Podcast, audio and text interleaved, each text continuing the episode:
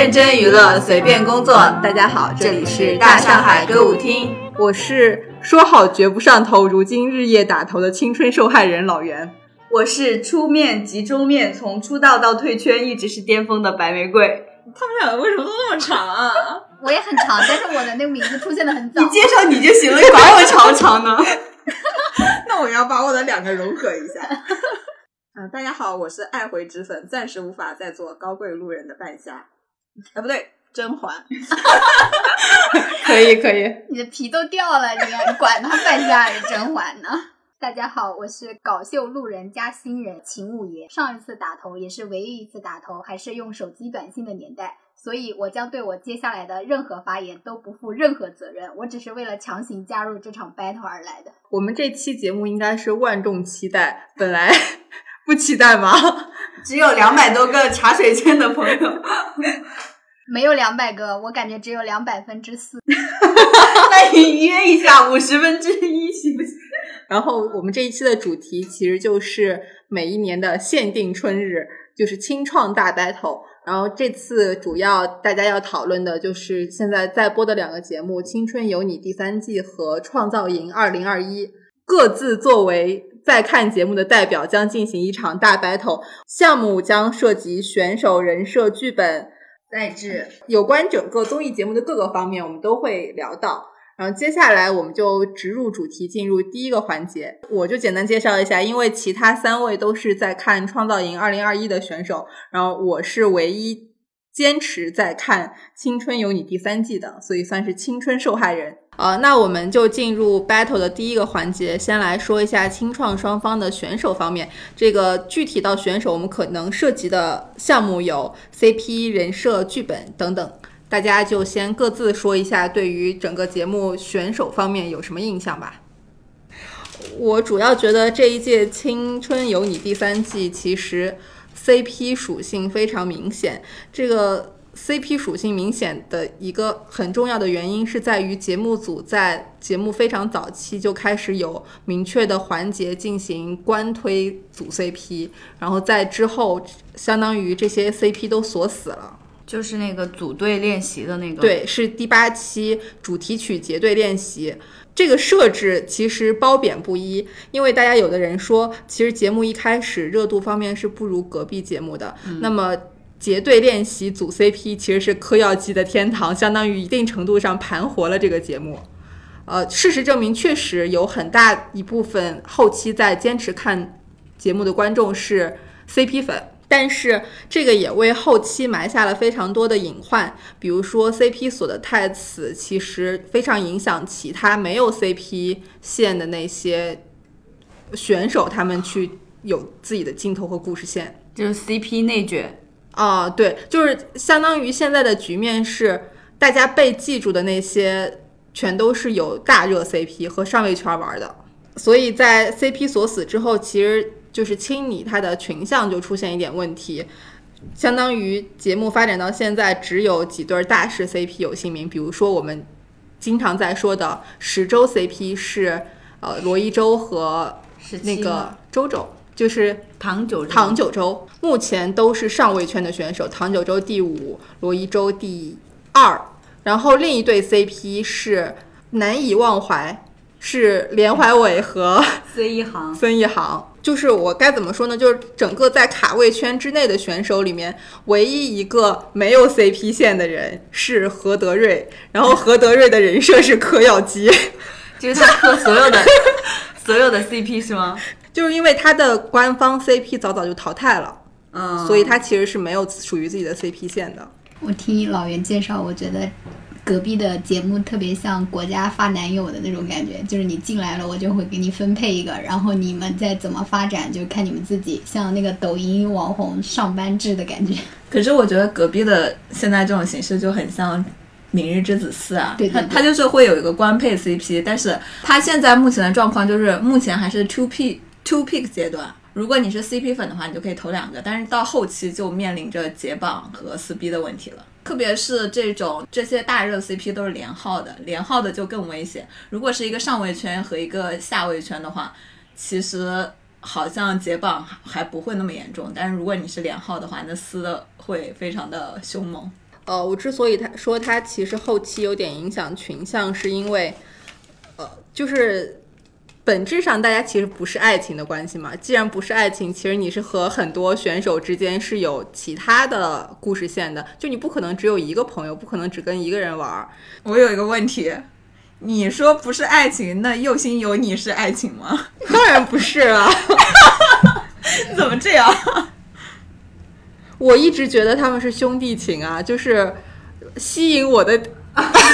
没有说张哲瀚和龚俊是兄弟情，我是说我磕的 CP 是兄弟情。本质没有什么区别，在白玫瑰这里，因为我刚才说是兄弟情的时候，围观的文佩老师一下子就特别生气的看着我。就是我磕的 CP，我是觉得他们是兄弟情，就是相互扶持。因为我 pick 的段星星和刘冠佑，他们都不是上位圈选手，他们是靠直拍和 CP 冲上决赛圈的，所以我觉得这其实是非常少数，大多数亲的 CP 都是上位圈和一个中到卡位圈的选手。那其实就是呃，这个会很明显。到后期，比如说就是只能 pick 一个人，你就能看出哪个选手选手到底是真的有实力，就有那么多。唯粉去 pick 他，还是有有吸血上位，对对对对，我们现在大多数都是吸血上位，都是一个比较厉害的拖着一个包袱。但是半夏刚刚不是说你说的是连号的吗？他说的他说的一个比较厉害的是说实力方面的，只有我们左心右女是双 A 选手，保留意见。我我想说。这一集会充满了歪屁股发言，我尊重你的歪屁股，我后面也要歪屁股。我不尊重，我不尊重。CP 这个要看怎么说了，反正至少到现在这个阶段，不管是呃豆瓣的那个花园组，还是说青你小组，其实大家都依靠 CP 这个，就是把这个节目整的还挺活泛的。但我觉得这种在饭圈来说就叫会舞，有些 CP 不会舞就不行。那就是青这边就是 CP 属性非常明显，创那边有什么比较大热的 CP 吗？还是 CP 乱炖？其实之前 B 站有一个 UP 主就吐槽了青那边的 CP，就是处处都是官方发糖，然后我们创这边全都是捡垃圾。我不知道创是不是受了《明日之子四》的影响，因为《明日之子四》就是后面抄拆 CP 啊什么的，就是闹得太抓马了，然后。把鹅这边搞得恐同了，所以他们，所以他们放弃了财富密码。哎，这里的恐同是饭圈的说法，并不是真的反对同志恋爱的意思。但是其实，在创开播之前，大家比较看好的 CP 都是呃周柯宇连出去的。周柯宇就是说他太子选妃嘛，就有好多我知道的有圆周率，然后还有。太子妃，太子妃是那个吴宇恒。节目中，因为太子小太子这个人就是特别善良、特别好，然后就是友情线是比较多的，所以 CP 也是比较多的。但是我我本身没有 pick 他，所以我不知道他他还有哪些大热的。还有那个双语电台哦，双语电台对。节目开播之后，我觉得 CP 线比较多的人是赞多。呃，初舞台上赞多和和刘宇的 battle。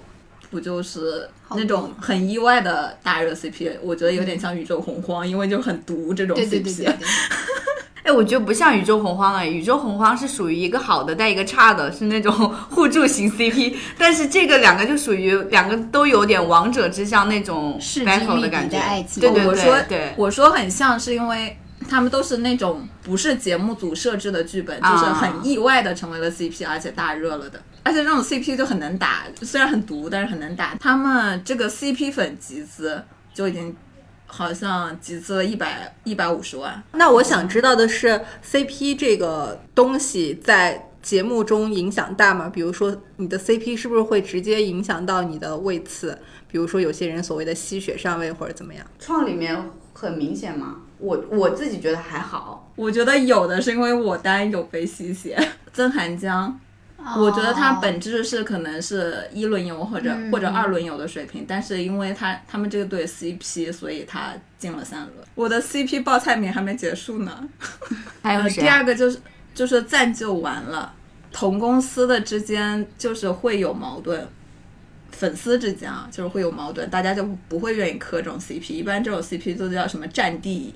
战地玫瑰，战地哦，这个我知道，“ 战地玫瑰”这个词我也是先新学的。解释一下。就是说，就是资源上是形成就是竞争关系的，但其实是一对 CP。我的意思是你那边有什么战地 CP？我们这边应该是有战地玫瑰，但是我忘了是谁了。我我比较印象深刻的战地 CP 是那个青衣的那个施展和李珍妮吗珍宁，对。陪读的这种是吗？对，李珍宁是陪读上位，然后我觉得赞多和力丸也有点，嗯，力丸是陪读上位的意思。那那个尤长靖跟林彦俊也是吧？那你意思有林这他俩谁是陪读呢？我觉得也 我说是战地呀、他们两个不是同一个公司的吗？啊那请问范丞丞、黄明昊、朱正廷三个因为他们当时那届没法说，因为那届就是资源集中在这几个大公司了，所以他们其实是拥有大于一个的出道位的，嗯，就代表说他们俩是可以呃共同前进。嗯，至少林彦俊和尤长靖其实是共同进到出道位了，也是因为他们那个叫什么长得俊是吗？那个 CP，啊，长得俊也是我知道，而且也是因为这对 CP 舞的好，所以林彦俊才有机会进到出道位的。我觉得这个就很那个什么，因为有长靖本身也不是高位，然后他还能被吸血到让刘让林彦俊上去吗？那个我觉得不 不是在我这里一直林彦俊的出道位是黑来的，但是林彦俊他不是赛后还还上了贷款吗？就是赛后证明了自己确实是老五。我还以为你刚刚说林月俊后来不是怀上了有长进的，说什么？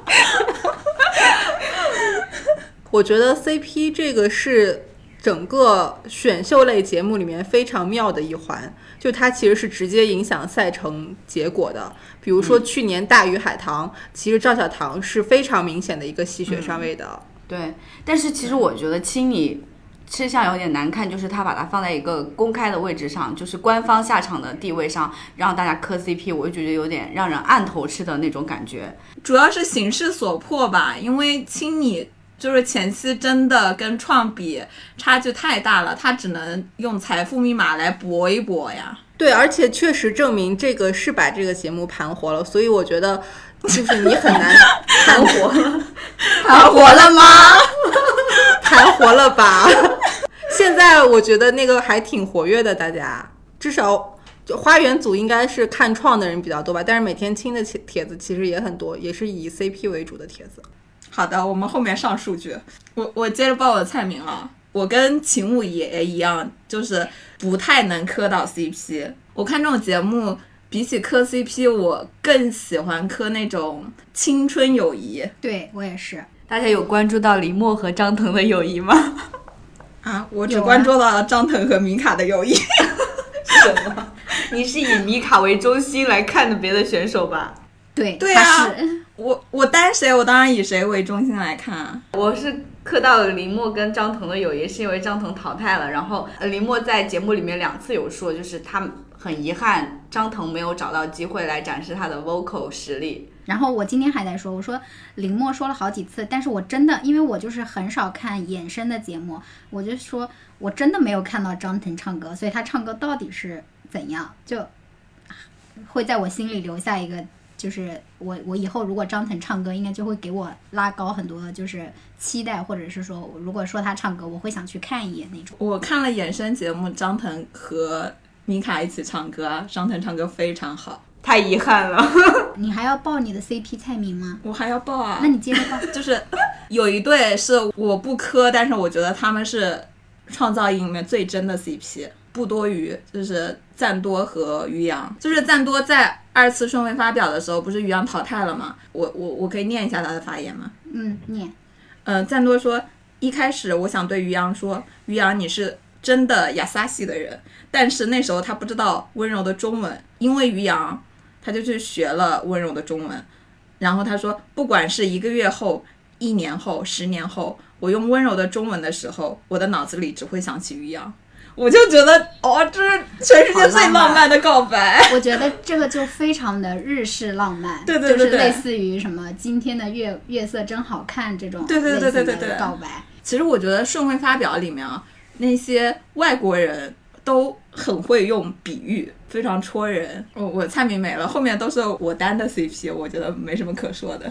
但是我觉得整体的感觉就是创在我这里其实，呃，就是所谓的捡垃圾吧。就是如果你不以这种视角，或者说不看很多衍生节目，然后你不仔细去扒的话，其实他没有这个方面过多的这个去琢磨的。就是对于我来说，它就是友情；但是对于磕 CP 的人来说，也可以把它描述成就是 CP 向的。但是对于路人来说，他不会觉得很很违和或者怎么样，就是它还是一个以群像为主的友情向的这样一个互动节目。其实说白了，就是从正片来看的话，就是青需要磕 CP 这一条线去力挽狂澜，然后创的话，它即使不把这些 CP 的东西剪到正片里，但是它依然有很多其他的内容是可以供观众去选择和欣赏的。我觉得区别在于，呃，青那边是要锁死锁死 CP，说为什么说他们就是 CP，而我们我们创这边是是友情，就因为我之前不是有说过，我们是不是把那个爱情拔得太高了？我现在想了一下，我觉得 CP 之所以是爱情，是因为它有排他性，然后青那边 CP 锁死就是有排他性的，我们这边的 CP 乱炖就是因为没有排他性。对啊，所以这就是我之前说的，说因为它锁死 CP，所以给后面的故事线就限定了一个范围，以至于让那些没有 CP 线和没有跟上位圈玩的人没有太多机会了，所以才会说它其实后面没有给群像流出机会，基本上就变成了。因为优酷有自己的《山河令》，所以我们这边就把 单改搬到了综艺节目。但是你们的节目有时候看着真的蛮让人爬上恐同山的。个别对 CP 确实非常工业糖精，比如说唐九洲和罗一舟。但是但是高一白说他们是父母爱情，高一白就是对于各种 CP 都有自己的解读，然后高一白本人也有自己非常向往的 CP 线吧，虽然没有组成，他淘汰太早了。他想跟你的段星星组 CP 吗？对的，但是他也说自己跟刘冠佑的关系非常好。他是来拆家的，还是来加入这个家的？啊，不重要。刚才我们说完 CP，其实除了 CP 之外，还有一个呃蛮影响大家观看节目的是人设吧，就是你每年是要有新鲜的人设才能吸引大家看。今年其实创还有蛮多挺新鲜的人设，比如说利路修老师。就是我非常不明白给他投票的人想怎么样。就是休想下班这个，我觉得成为一个梗就行了，但是没有必要为了这个梗去绑架一个人人的人生。你们要不要先介绍一下利路修老师？利路修老师就是一个被绑架到大岛上强行参加创造营一零一的俄罗斯中文老师，他是给两个日本选手做呃中文老师和翻译的这样的工作，然后被导演组看中了，就去参加节目了。然后他的人设是来自于他没没有一次是想营业，就所有不想营业的状态都被镜头拍到了，结果被呃大家就是开始娱乐化，就说休想下班这件事情。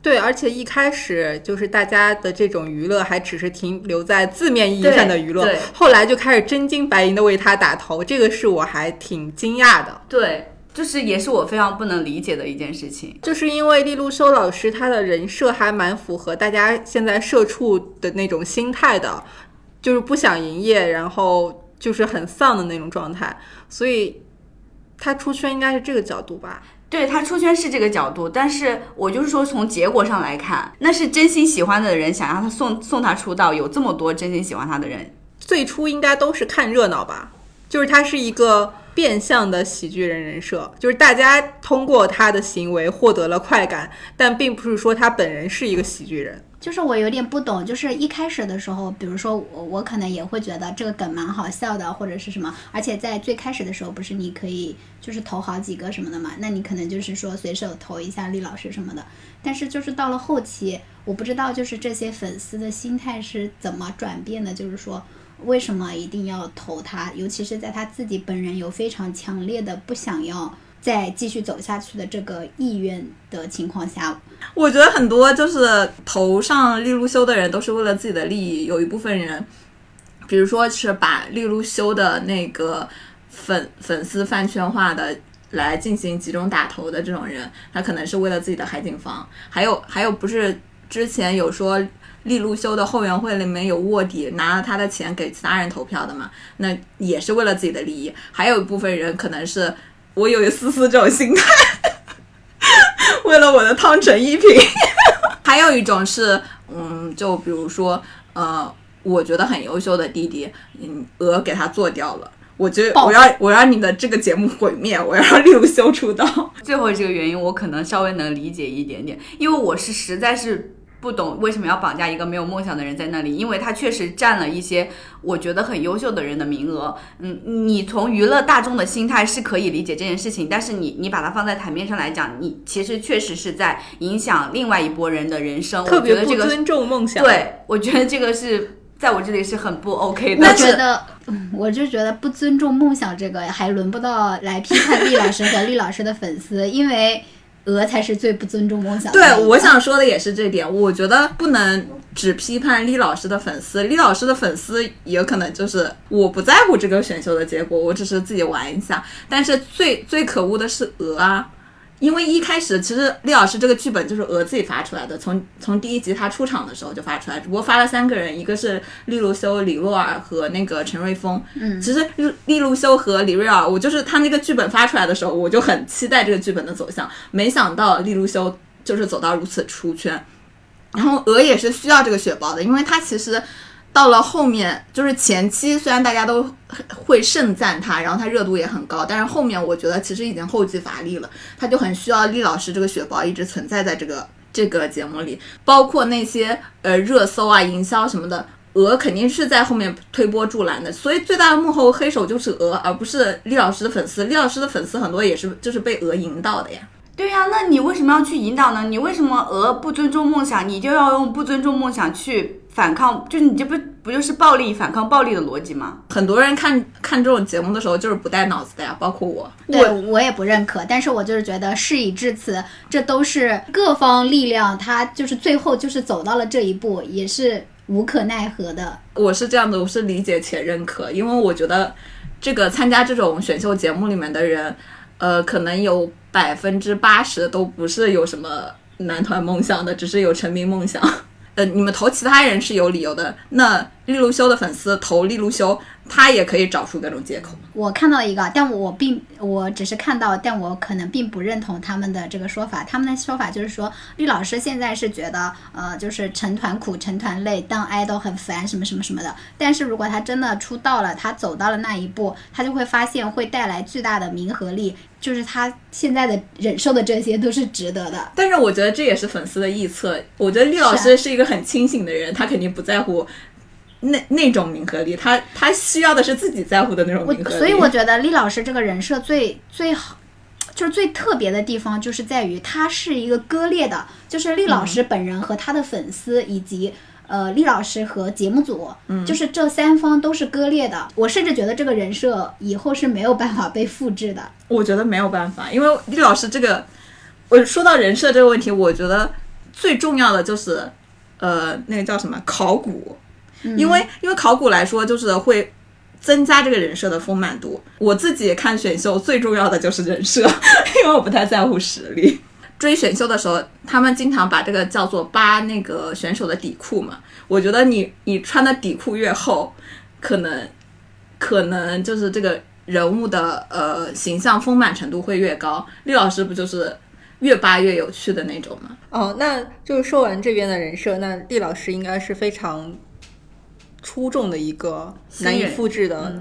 但是像青这边，可能我就觉得他们今年原本想立的人设都没立起来。对一个是李俊豪，一个是梁森。因为他们在最初有一个媒体见面会的时候，我觉得其实这是一个立人设非常非常好的机会嘛，能够是通过排除唱跳以外的语言表达能力，让人看到这个人的特质。然后当时李俊豪和梁森算是给大家留下一些印象，但是我发现在后期，就是他们的喜剧感是没有惊喜的，是那种非常常规的喜剧感。嗯，所以镜头也就慢慢比较少了，就是这个缺少新鲜感的喜剧人其实是没有价值的。嗯，今年没有出挑的喜剧人人设，但是我觉得有两个人的人设还蛮特别的，一个是孙银浩，还有一个是邓孝慈，就是他们是两个极端。呃，孙银浩他其实有点类似于之前甄嬛老师非常喜欢那种男性特质，就性别的模糊感。刚刚苏打说的是，呃，是不是类似创这边的胡叶涛？我觉得开局的时候，其实这两个人是比较像的，但是胡叶涛不是被外界动摇了嘛？他后面就是剪了头发，改变了自己形象，想展示自己硬的那一方面。然后正是因为这一点，他失去了我。但是对，但是那边孙银浩，我觉得他就是非常坚定自己的个人特质。对我，我这儿想说的就是孙银浩完全没有受他这种模糊感的影响，他非常自信，而且很乐于展示这一面，很有野心，但是他丝毫不避讳这些内容。我想到了，温柔而强大。这是这是形容张哲，不是这是形容周子舒的，谢谢。那个杂连错进来了，让他走？联动，我同意了，我想联动就联动，经过你什么同意？你刚刚不是说很难用一个词来形容他吗？我可以用一个很土味的词来形容他，就是什么姐就是女王。自信风光芒。对对对对对，哦，是的，是的，他就是这样的。你们张哲瀚也是这样的吗？我当然还是也就是女王，自信放光芒。不不，那咱还是温柔而强大。甄嬛应该也觉得孙银浩这个人设还蛮贯我彻到底太喜欢他了。我虽然没怎么看清，但是我都超爱他。呃，然后我再说另外一个人设是，就是十全大废物人设邓孝慈。十全大废物我一，直以为他叫邓慈孝。就是美丽废物的另一个称呼吗？她不美丽。就是大家认为她美丽，我们不认为她美丽。我觉得邓孝慈在我心目中就类似于张哲瀚。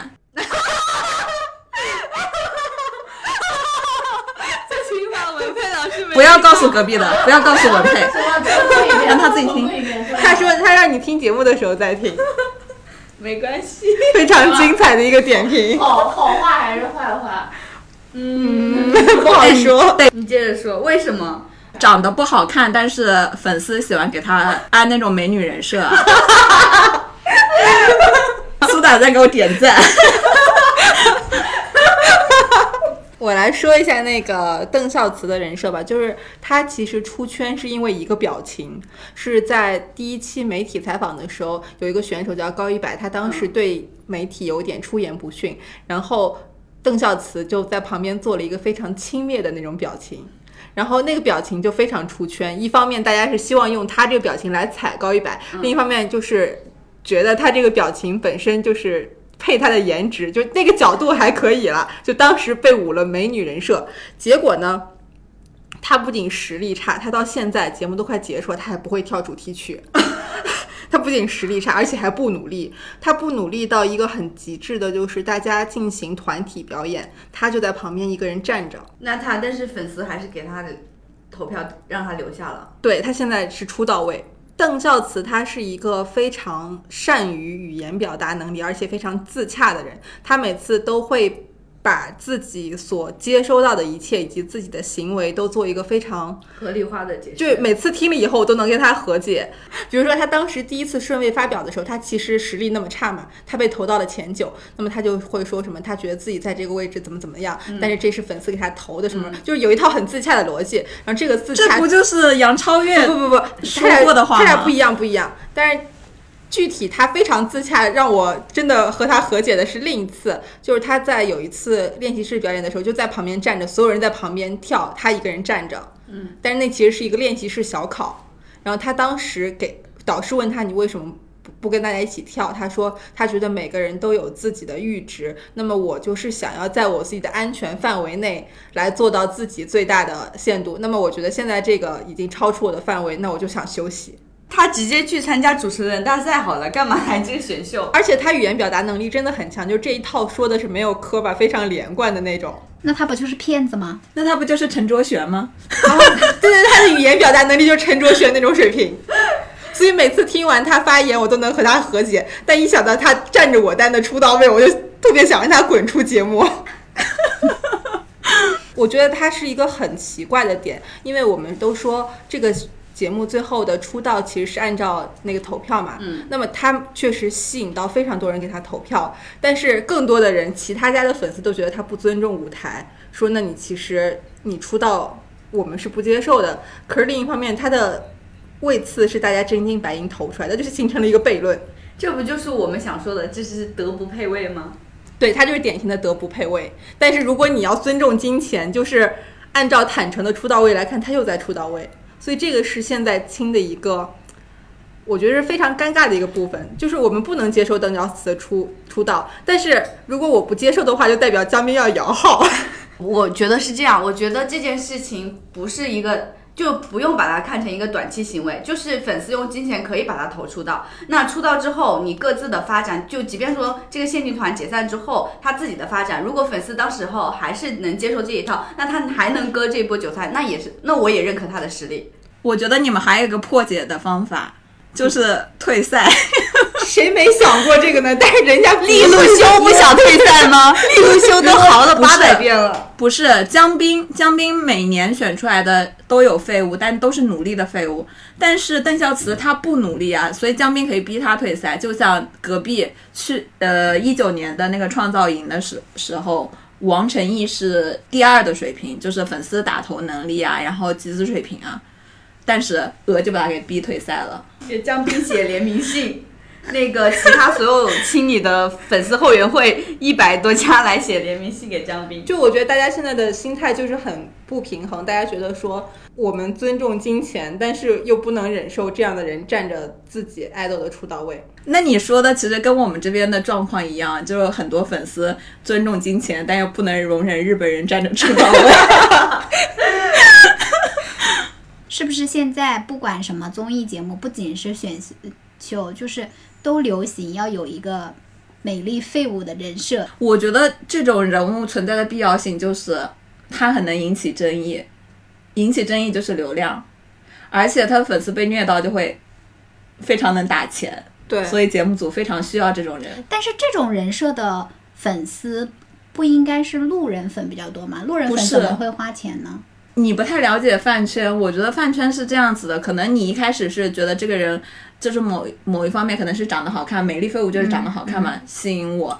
然后你看全网都在骂他，你会受不了了，然后你就会被虐成死忠粉，就开始打钱。我觉得是这个套路。现在邓孝慈的集资是前四的水平。就是尊重金钱就摇不下去的那种。我觉得以前的美丽废物，包括杨超越这种，如果你说她是美丽废物的话，我都能接受，因为他们是那种至少是努力。可能我现在做不好。等一下，杨超越不努力。杨超越不努力吗？杨超越是可爱，但她也没有不敬业或者说放弃。对，放弃。但是邓孝慈就是很彻底的，他就是拒绝一切。也就是他把这种人设做到了极致呗。对，但我觉得这是一个非常负面的社会影响。社会影响？你们还有什么比较突出的人设想讨论的？比如林默。对呀，喜剧人啊，我觉得创这里面有很多喜剧人人设的选手。如果说是养成系的话，我一直都不喜欢养成系，我觉得养成系的就是一些废物。但是林默水平又很高。哎，但是呃，白玫瑰不是很早就了解林默他们这，林默和孙一航他们所属的原计划是盛产这种喜剧人人设的吗？对，就是他们比十八楼有趣，他们有自己的那个类似于团综综艺嘛，呃，就是上一期的创里面也有，他们叫什么聊天室，那个是他们疫情的时候，呃，大家聊呃就是视频聊天做成的综艺，就每一期都很有趣，我把它当综艺看，当时。每一个都很疯，然后每一个都很有意思。然后孙一航在里面的表现跟在青里完全不一样，就是我觉得他在他在原计划是有安全感的，是被打开的。他在青里完全没有打开。然后林默属于在创里面就是能够维持自己本身以前来的一直来的秉性，所以他能够受到热爱。因为他在原计划里面也是人气 top，所有打头都是第一名。我看创造营被李默第一次吸引是看。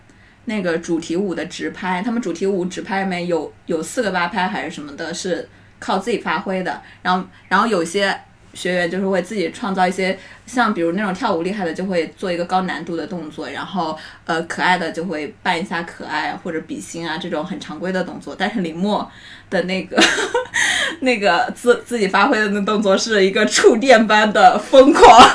这一期 我觉得太有趣了，大给大家送礼物嘛。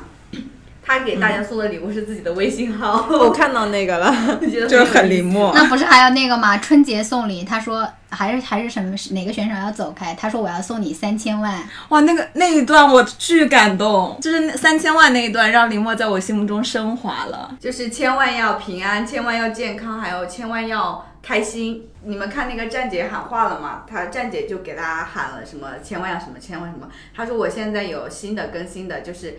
三个亿就是一定要开心，一定要健康，一定要平安，就类似于这种。他的喜剧人里面会让你感受到他的真诚和他的呃他自己有他独立思考的部分。我是不喜欢那种呃就是看起来脑袋空空的爱豆的啊。就是林默是会让我觉得他，就是林默他是我心目中标准的那种我会喜欢的偶像。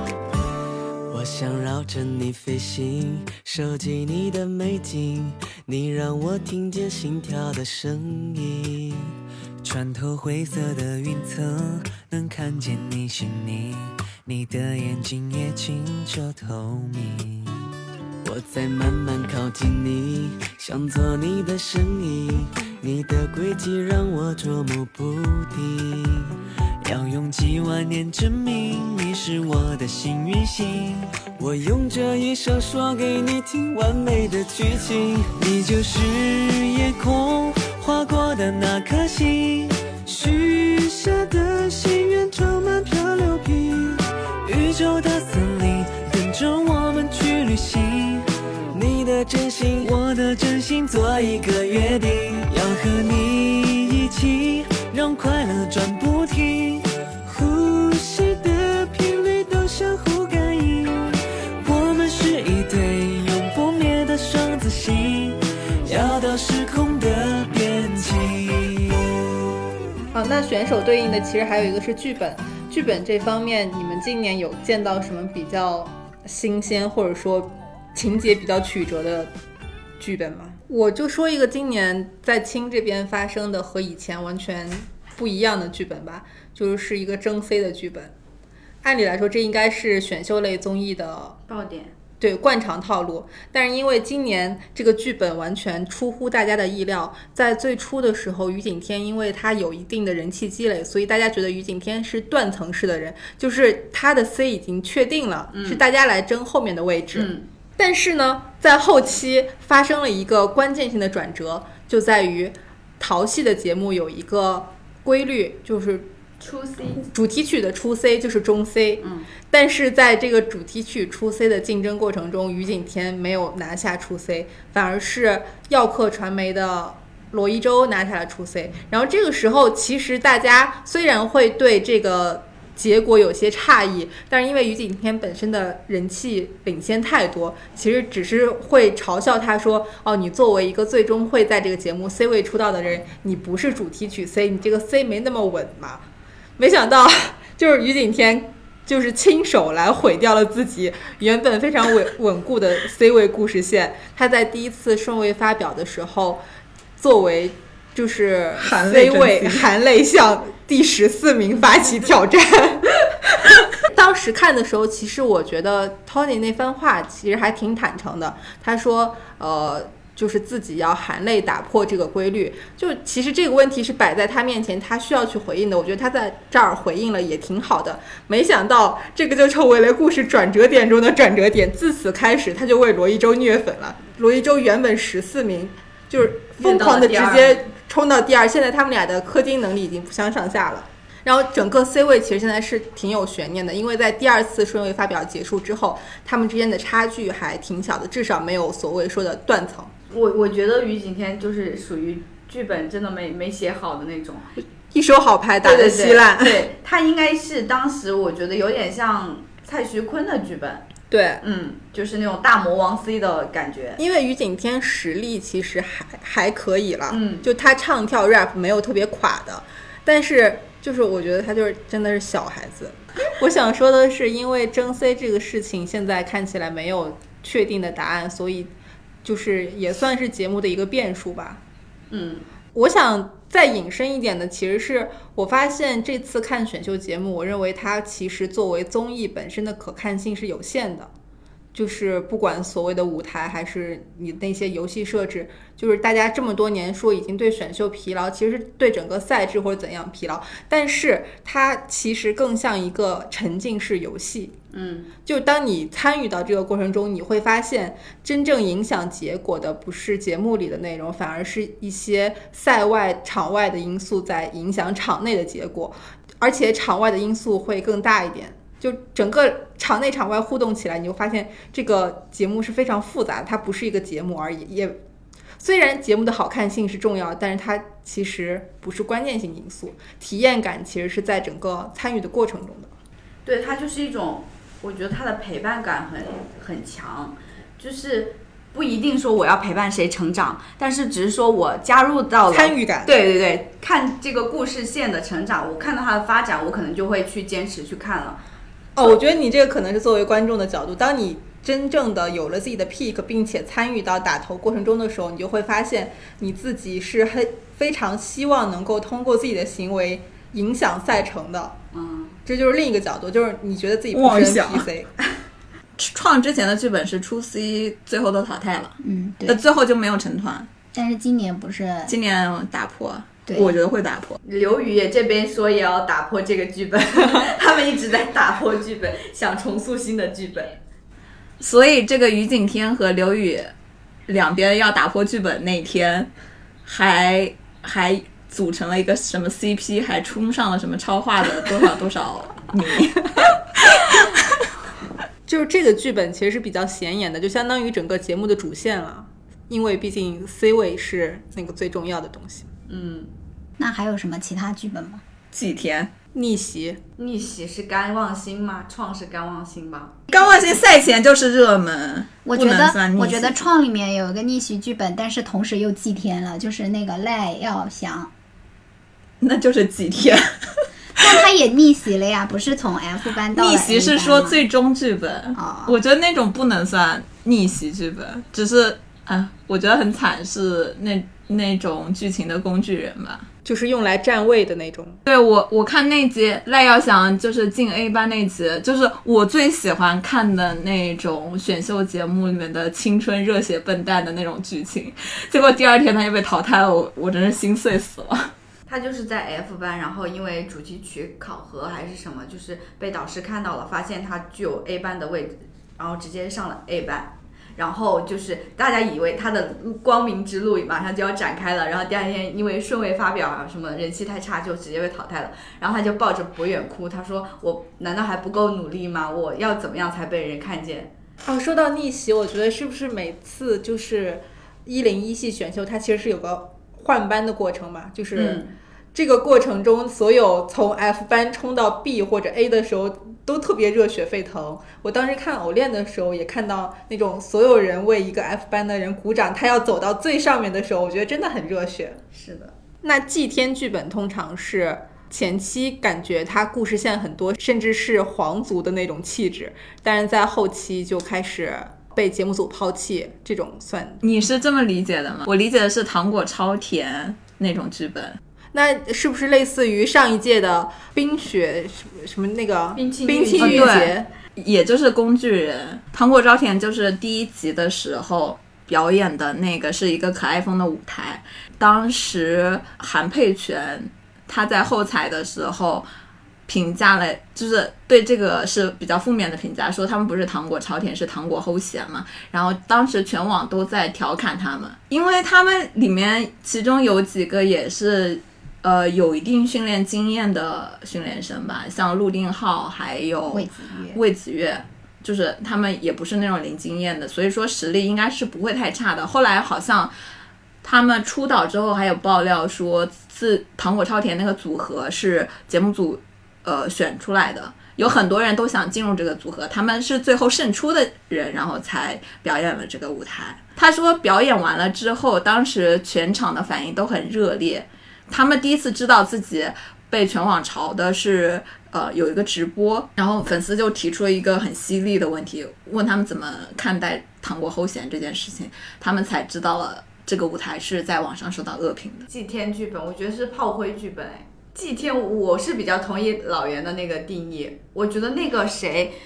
就是我们都后来觉得不行，但前期很好的，后来终于被鹅淘汰的那个人叫什么？我不知道哦，李嘉祥啊，对？对对，就是他，就是他。啊我觉得他属于祭天剧本，就是后来被鹅抛弃了。那还有一个就是皇族，那我们要怎么定义皇族呢？皇族很简单，就是他的数据都不在出到位，但是他的位置就很稳定，那种就是皇族啊。白玫瑰讲一下官方定义。哦，也没有官方定义，就是人家说那种实力不济，但是镜头特别多，而且故事线还十分完整的练习生，观众们把这种人称为皇族。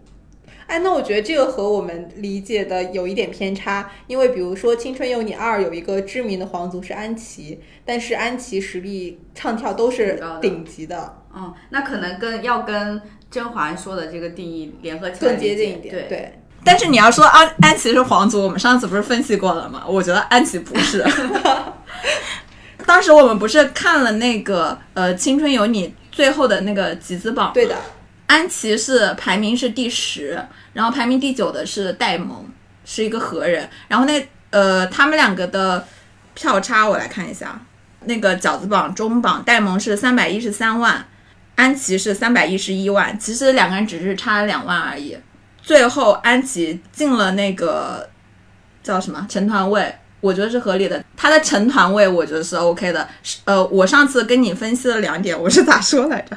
呃，两点，第一点是我觉得这两万块钱的集资的票差其实可以根据策略，比如说我前期下奶票比较少，后期下奶票比较多，就是这种就可能造成最后最后那个出道位的差异。反正就是各种策略上面的原因导致的。这两万块钱，我觉得是嗯可以让他进入成团位的。第二个是因为这个饺子榜的那个制作人是河粉，就是 S S H N 四 H 四十八的粉，对他的粉他们的粉丝弄的。然后当时同时期在弄的那个《创造营二零二零》里面，他们中榜的时候，赵月的集资是比五字犀利那一高要高一点的。但是当时他们两家的公开集资其实是犀利那一高比赵月高一点的。他们饺子榜上加上了一条，呃，好像是什么暗恋，暗恋一般都是不会进入那个集资榜的排名的，所以，所以我觉得那个戴蒙的那个集资榜是不是有水分也很难说。所以结论就是安琪不是皇子。对。而且现在安琪六位出道，其实她确实顶住了那个团大多数唱跳的 part。刚才甄嬛有提到一些，包括后援会集资、下奶票这些，就是听起来稍微有一点点黑化的内容，我们会在稍后的 part 详细解析，就是后援会怎么在运作这些大量的集资，包括奶票究竟是什么东西。你们亲今年有皇族吗？有有啊知名皇族梁梁森 森，他就属于甄嬛说的那种集资没办法进出到位，但是他每次的位次还都挺靠前的，他实力呢？他实力还可以。那你会觉得他占了你单的出道位吗？他觉得，因为他单是卡位，每个人都占了他单的出道位。刚才我们有提到皇族，有提到剧本，那有哪些是手撕剧本的人吗？我觉得最早的手撕剧本的，就是也最最出圈，还蔡现在徐坤吗对对对，还在流传到饭圈里的应该蔡徐坤吧。那他本来的哦剧本是啥？祭天啊，就是有很多的人气积累的人气和实力也不错，然后但是呃，因为第一次的表现很很很很拉反感，所以就祭天啊，他一开始是祭天的剧本，我 我记得他那个渔网的衣服太辣眼睛了。对，没想，然后后来就是依靠自己的人格魅力和实力征服了全场，是吗？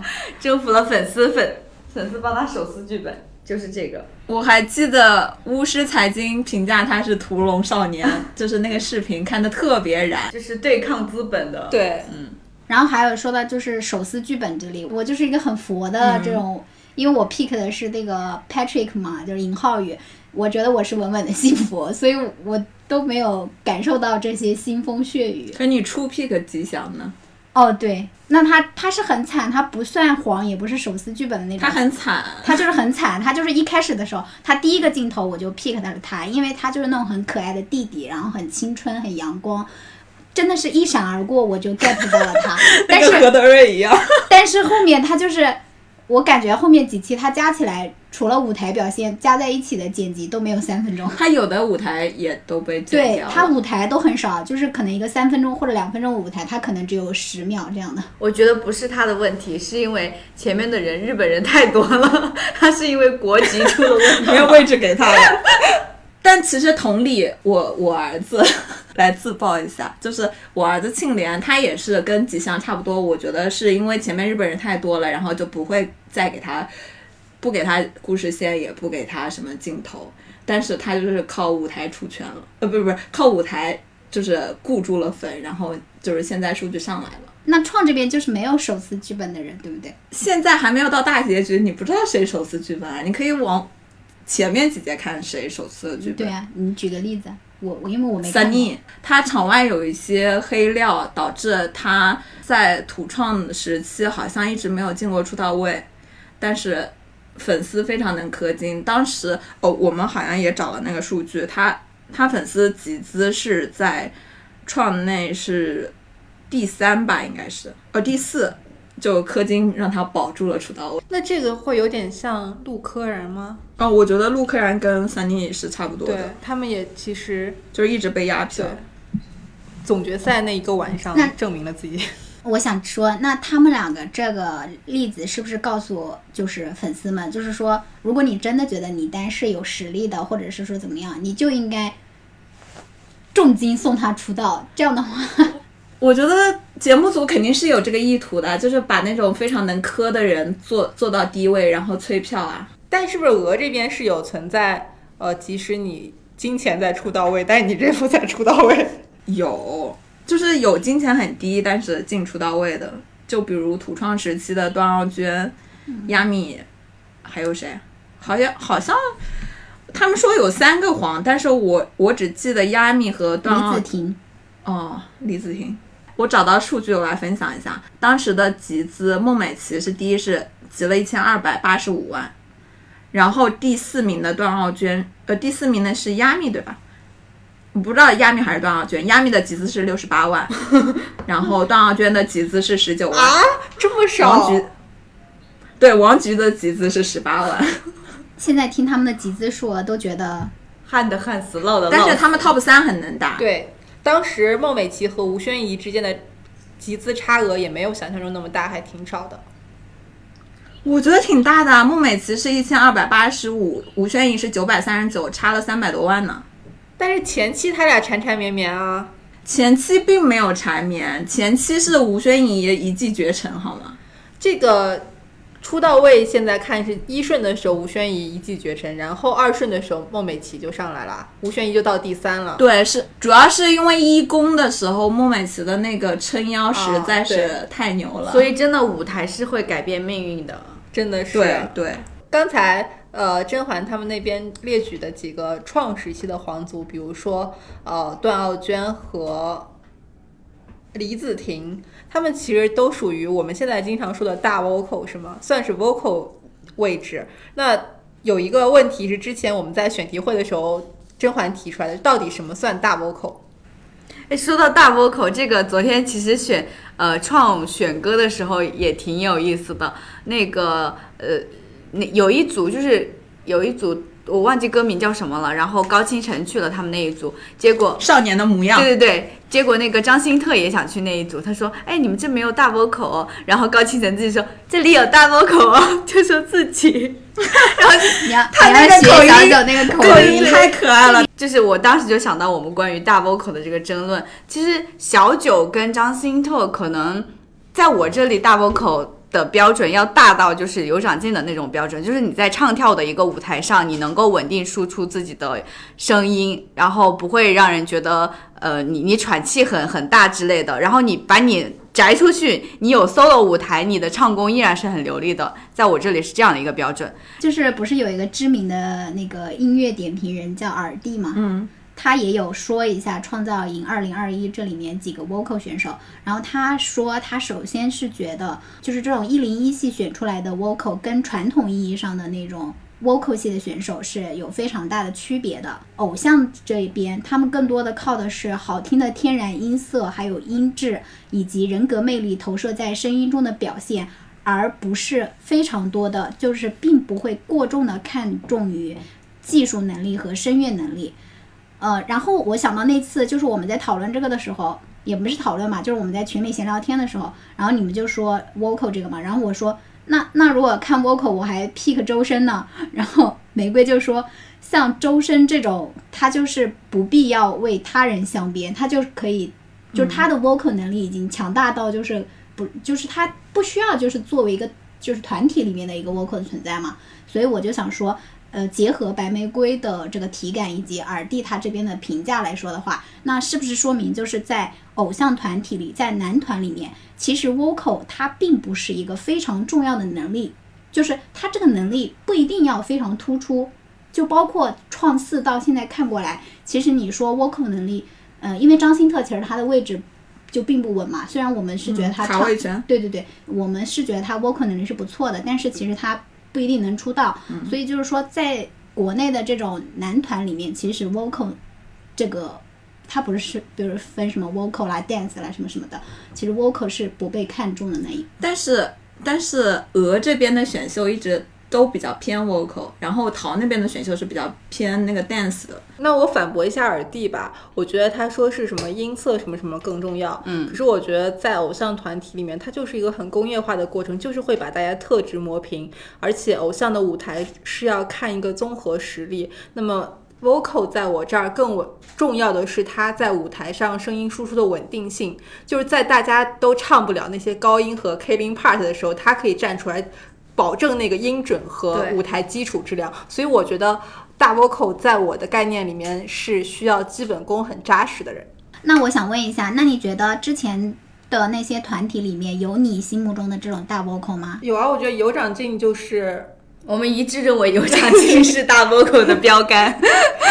那这一季的你们那个青里面有这样的 vocal 吗？有啊，有啊徐子未，我们一哥 爱回一哥徐子未，因为他非常稳定，就是他基本上在现场唱的和节目播出来完全没有任何差别。对了，我记得你们是三公还是二公？是不是有人偷带了录音笔什么的进去，然后录了一个现场版，呃录了一个现场版，然后再跟播出版对比，一模一样。说到这个，我又想说了，我那我们虽然我是这今天的立场是无脑站请呃站站在创这边的，但是其实我个人是觉得创四这边没有那种非常稳定的 vocal 选手的，就即使张新特他在张新特、于根莹什么的，他们还有景龙，景龙已经被淘汰了。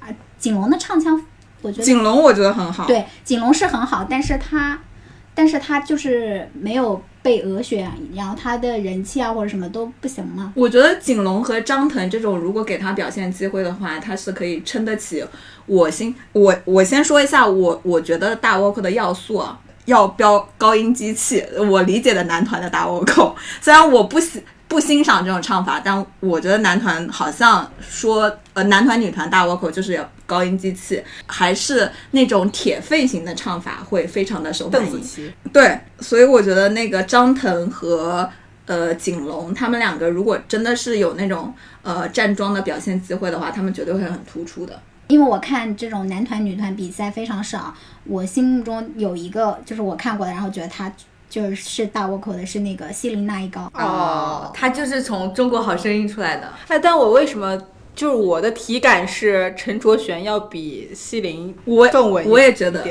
在我心目中是陈卓璇，啊，因为我没太看过陈卓璇的舞台，但是我看过希林娜依高参加过一个歌唱类的比赛哦，我们的歌第二季，他跟他跟容祖儿，然后对对对，我就觉得他们就是唱的非常好。我这里想分享一个数据，嗯，就是在 数据组，对在 B 站上创造营，就是你搜“创造营”这个关键词，播放量最高的一个舞台，就是陈姐在陈卓璇在创造营的决赛上唱的那个 ban ban ban，哦，就是那个很惊艳，我觉得。非常非常惊艳，就是杀疯了。好，那我们刚才说完大倭寇，那其实还有一个大家经常讨论的话题，就是究竟什么样的人适合当 idol？就秀粉的眼中，完美 idol 究竟是要有哪些特质？长得丑，对，这个其实引申的也有一个更小的话题，就是什么是爱豆脸。就这两个我们可以一起说。我觉得爱豆脸这个就是一个，嗯，它虽然是一个审美问题，但是鉴于韩流对我国的偶像文化产生了重大且深远的影响，我觉得韩系爱豆就是比如 XO 那种。那种长相就是很典型的爱豆脸，就是以清创为例的话，就我浅薄的阅历告诉我，于景天就是那种标准的爱豆脸，米卡、赞多、力丸都不属于。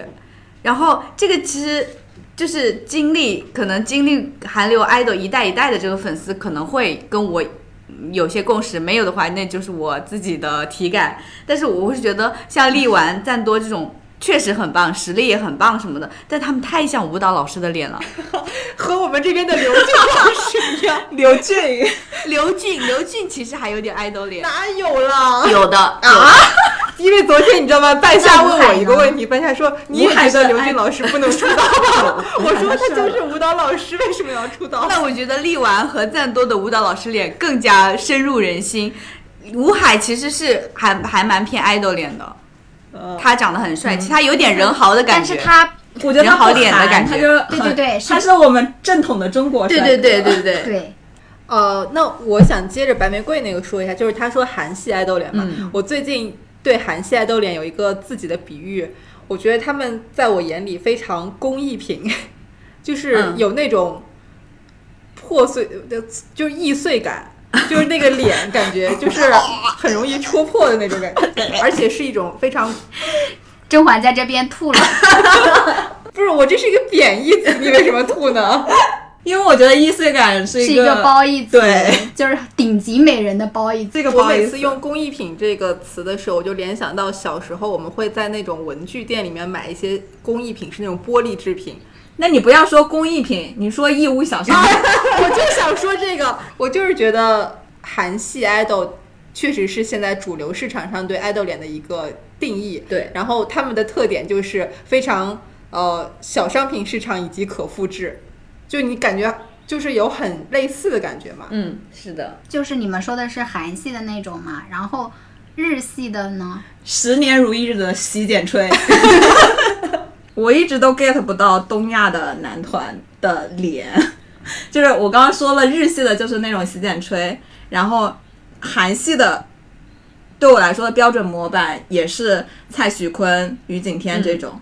我想说的是，我们创这边有个人跟于景天长得一模一样，叫孙孙新阳，秀豆糖，但是他他虽然跟于景天长得一模一样，在我心目中却不是爱豆脸。然后我就分析了一下，我觉得。我觉得那种韩系爱豆脸就是，就是那种韩味的浓妆，还有充气感，还有那种什么爱心刘海，就是这些要素集中的，就是我觉得秀粉会喜欢的爱豆脸。我我突然想，你这个是爱豆造型。对啊，嗯，他们都是集合起来形成的爱豆脸。我觉得老袁刚刚想说的，就是特别是充气感这一点，应该不是易碎感，就是是那种苍白感。就是苍白的妆感，对对对对对 对对对，就是他的妆面都非常极致，就眼睛那儿五颜六色的，然后脸是惨白一片。好了，这是一个审美问题，我觉得不一样啊，不重要，不重要，不重要。那我们除了脸之外，就是他们还要有什么特质吗？唱跳实力，身高有没有？身高也很重要。孙一航也是败在了身高上。对，我觉得孙一航的身高和身材都很虐。对。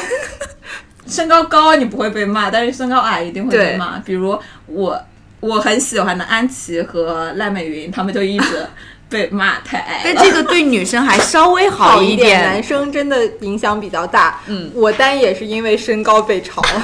你哪个单？刘冠佑、景户亮啊，景户亮在日本属于平均水平。刘宇，我觉得他因为主要他走的那个比较仙的一个。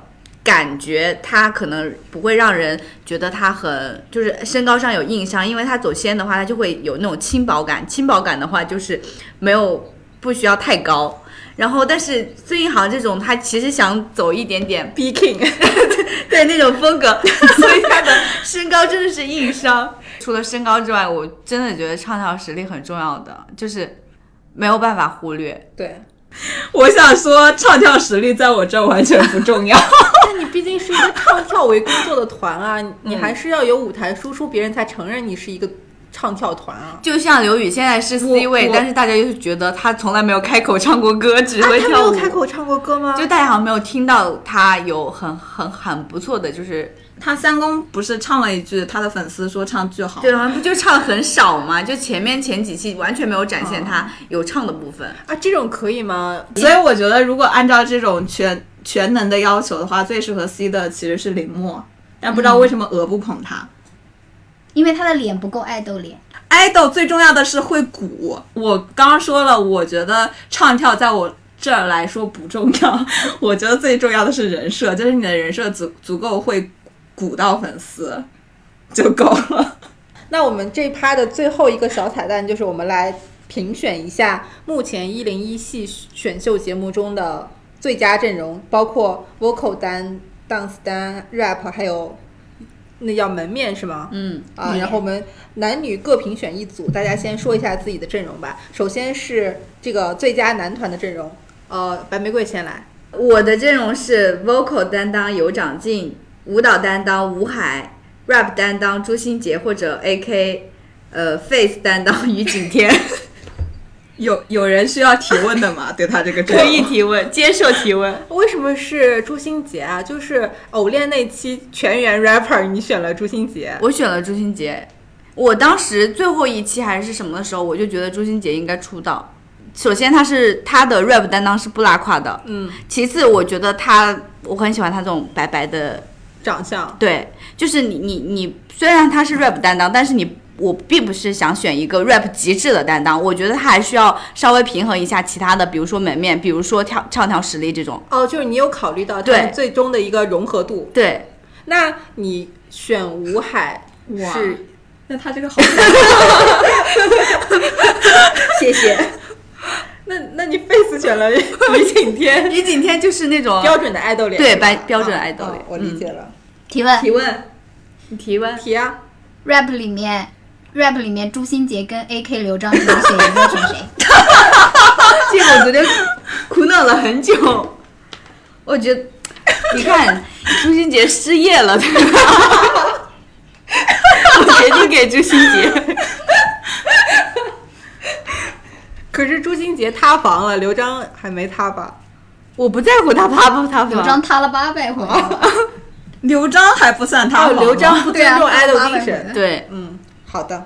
你接着说你的女版，女版我选的是 vocal 是段奥娟，dance dance 和 rap 我都放在了刘雨欣身上，然后门面担当我选的是内内，然后我只有三个人这个女团。嗯，但你不觉得刘雨欣跟他们其他两个人不搭？那请问刘雨欣现在跟他们搭吗？我们这个女团就是打破一切啊，就是。不定义女团，对白雪女团，你管然她？我现在觉得刘雨欣和他们还挺搭的，就是整个气质出来，我谁和谁啊我觉得德奈，德奈，我我我是觉得搭不搭这件事情是可以呃商量的是吗？适应和融合的。的。我今年的阵容，首先男团 vocal 是有长进，然后呃 dance 这块儿，因为爱奇艺就是真的很喜欢，就是舞担嘛，所以我就私心给了我们惯用。然后那个呃 rap 我选的是小鬼，因为小鬼确实不管是 rap 能力还是创作能力都比较强。颜单我选林林彦俊，因为林彦俊确实是我心目中颜值还不错的，我挺喜欢。长啥样啊？这个人？你不知道林彦俊不是说他很丑吗？我他是我我知道他的名号，但不知道他长。你们有要提问的吗？因为我听很多人说他很丑，没有。啊，然后我的女女版名单是呃，vocal 选的是小七，dance 选的是安琪，rap 选的是乃万，然后颜单选的是吴宣仪。那呃，我在这儿说明一下，就是我并不认可吴宣仪你的颜单都让我不不迷惑。我这儿就想说明说，那个虽然我不觉得我喜欢吴宣仪的脸，但我认为她是女爱豆的脸。小七是呃嗯。vocal 担当啊，，对，那他我觉得就是不是很出圈的 vocal 担当吧？但是前一阵儿我看了他参加一个音乐综艺，我觉得他就是唱商很高，我也看了，就是非常有感染力。什，么叫 唱商？有感染力。所以他击败了段奥娟，成为我这儿选的 vocal。呃，现在是瞎选男女团，我我的男团 vocal 担当是钱正浩嗯，，dance 是力丸，rap 是小鬼，呃，门面是陈有为。我当时质疑了他这个选选择，他跟我说：“你不觉得陈有为很帅吗你为什么要？我没有说你不觉得，我说我觉得陈有为很帅，你不要曲解我的意思。然后我的女团女团是 vocal 是许静？”韵、哦，dance dance 其实我选不太出来，呃，然后我就勉强选了一下李子璇。rap 是乃万，门面门面我在赖美云和付菁之间犹豫。哦，傅菁可以，我也应该选傅菁了，我现在有点后悔了，被吴宣仪拉低了这个团的颜值。可是瞎选的这个里面的 vocal 担当，我认识都认识都不认识，注定是一个糊团。没关系，他们团有李子璇，可以跟王一博炒一下绯闻，就是让这个团火起来。可以可以，我们团注定要红。那我估计到时候李子璇会退团，这个团越来越糊。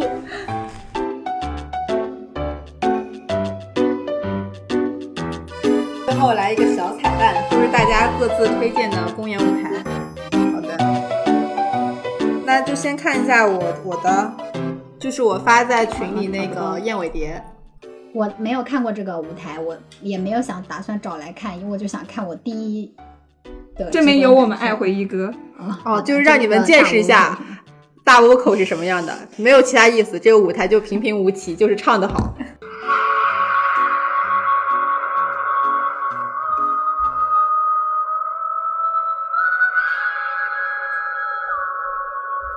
我觉得这组就是大热我感觉选手这个时很少，期，但是大家唱的还行。我感觉这个时期那个《青春有你》还没有把经费花光。我也想说，我说这个舞台还蛮华丽的呀，你为什么说他们越来越穷？但是他后来给我发的舞台真的很穷。而且徐子未他不算是那种就是特别热门的选手，他每次那个全场投票的他都是第一，真的吗？对，除了三公。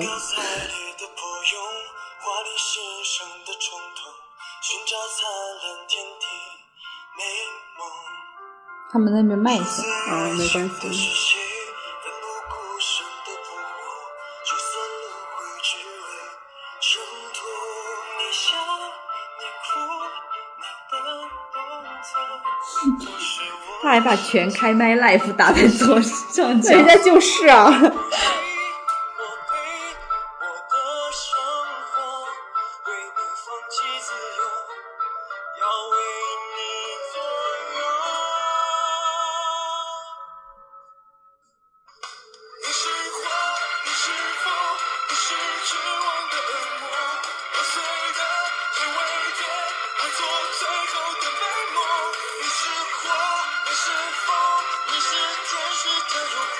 会有那个被骗票，然后直接导致他淘汰的，对。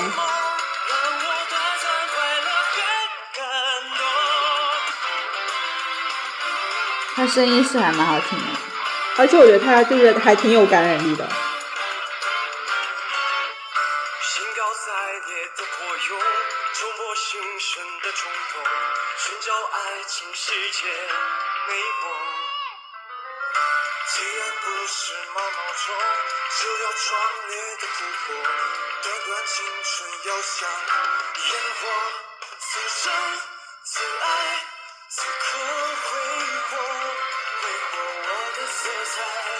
刚刚那个烟火也很厉害。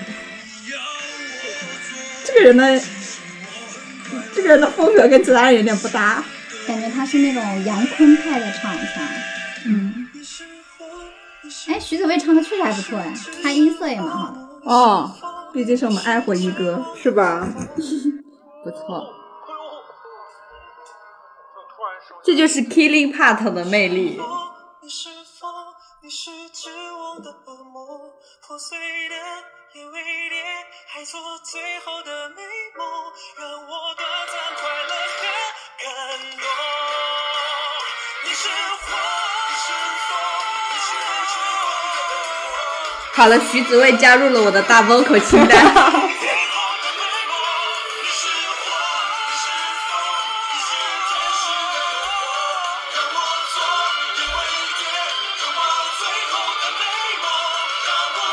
我觉得徐子未很可贵的一点在于，他唱各种类型风格的歌曲都可以。可塑性很强是吗？对，其实那个辛德瑞拉里面也有他，但是就不就不用看了。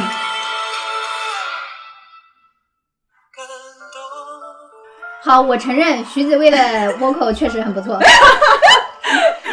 我们一哥得到了广泛的认可，开心。好了，下一个，这个舞台我已经看了好几遍了。我也是看啊，了好多遍。，让你感受一下青春。Let's go, babe。明末超可爱，I'm missing you, my honey. Don't you 就是不清楚我是。一个比你别犹豫的小丑。Oh yeah，每天都有情话想不想听？Just tell me，求求你给个回应，让我开始听。I'm ready。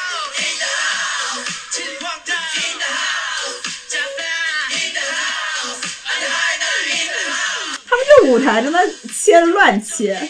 对，我觉得鹅特别我觉得不会切，我觉得虽然我不 pick 吉祥，但是我知道他舞蹈实力还是不错的。结果他舞蹈的时候给个这种画面，傻我是一个为你别犹豫的小丑。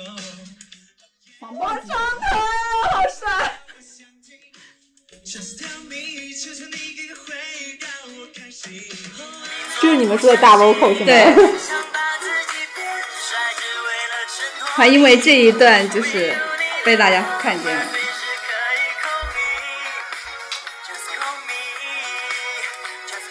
我为什么觉得他表情管理有一丢丢油？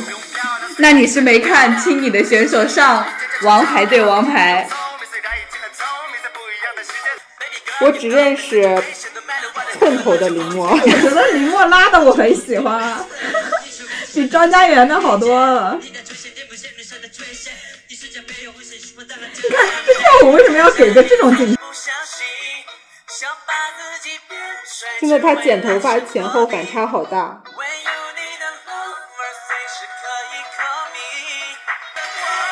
他是上戏音乐剧的学生，然后在原计划，他是在原计划考上上戏的。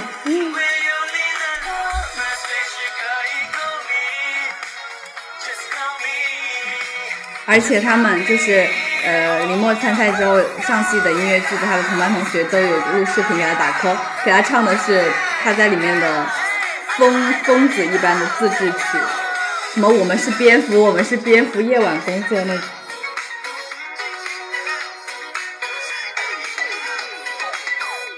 我觉我觉得这个舞台超棒哦，然后再看谁的 Joker，哦，Joker，我的，我都好久没看过。再看一下吴海弟弟的，告别表演吗，这是最后一个吗？但他这个切的景也非常稀烂，对他切的好烂，直拍会感受就更深一些。刚刚都没有吐槽鹅的那个舞台有多烂。对他乱切，就近景全景乱切。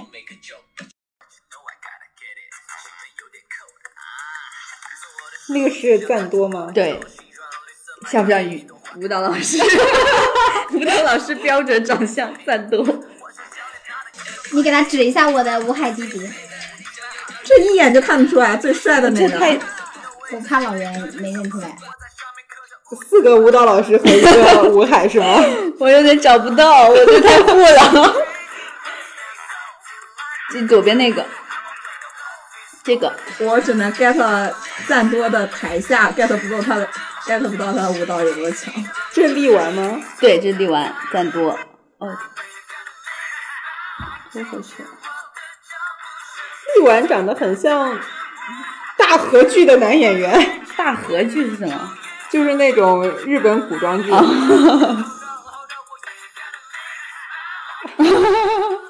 拉丁舞选手就像那个盛开威的西装。啊，这就是舞蹈老师的 killing part 是吗？对，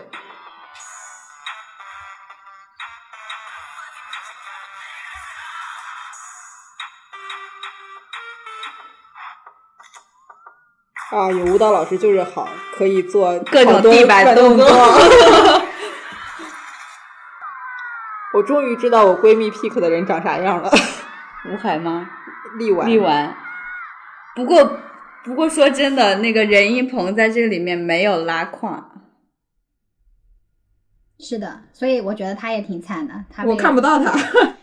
但他至少不会让你觉得突兀嘛。嗯，我这怎么点不开？这不太高清，好像我瞎找的一个还行。啊，这里有我的浩宇弟弟，双语电台，就是在这个时候成立的。这样啊？谁在？Oh my god！不知道。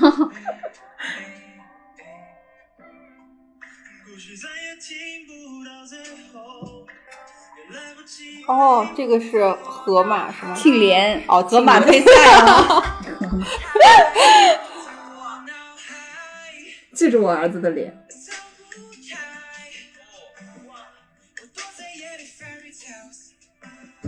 庆怜，哦，他们说长得像小李子那个，半夏跟我说庆怜是唱 top 跳废，没有啊，他现在跳也不废了。你昨天还说他跳废，你现在就说他跳不废我说的是米卡跳废，好不好？我是双单，啊，好好好，哇，哦，原来这个是尹浩宇，为什么长得有点像陈飞宇？尹浩宇吗？啊，有点你们干嘛？高配吗。他可以帮陈飞宇先登基吧？